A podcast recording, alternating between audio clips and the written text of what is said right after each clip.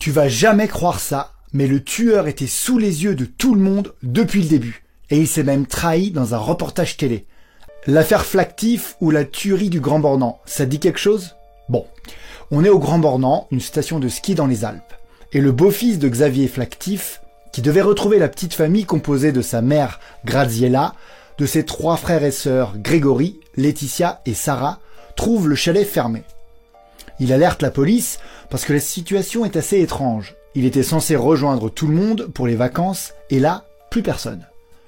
Il y a d'abord une première perquisition du chalet, puis une deuxième, quelques jours plus tard, et les gendarmes constatent que des ordinateurs ont disparu entre deux.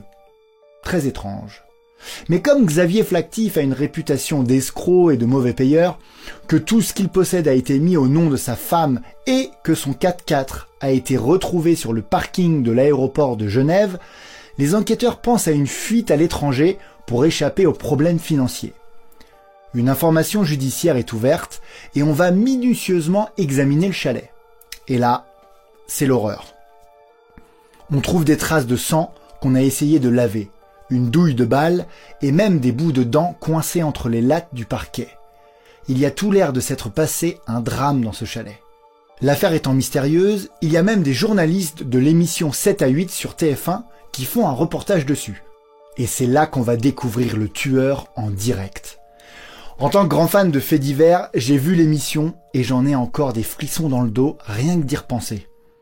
Alors à l'époque, on ne savait encore rien, mais dans ce reportage, on voit un couple formé par David Otia et Alexandra Lefebvre, qui travaillaient pour la famille Flactif et qui semblent bien remonter contre eux. Ils n'arrêtent pas de critiquer leur mode de vie, de les accuser de louer des chalets au noir, d'avoir des grandes gueules, ce genre de choses. Et à un moment, c'est complètement fou. Si vous avez la chance de voir le reportage, on voit David Otia qui est interviewé devant le chalet des Flactifs et qui décrit l'intérieur. Du coup, le journaliste demande s'il est déjà allé dedans. Et là, il y a un mini changement dans l'expression de son visage et il répond euh, Non, non, mais on me l'a dit.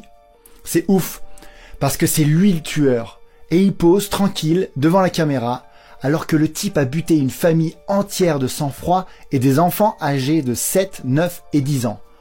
Suite à ça, les gendarmes mettent le couple sur écoute avant de les interroger et finalement tout découvrir. David Otia va tout avouer, et le pire, c'est pas ce qu'il a fait, mais c'est qu'après avoir tué tout le monde, il est allé brûler les corps en forêt à l'aide d'un couple de voisins. Et c'est ça qui est dingue.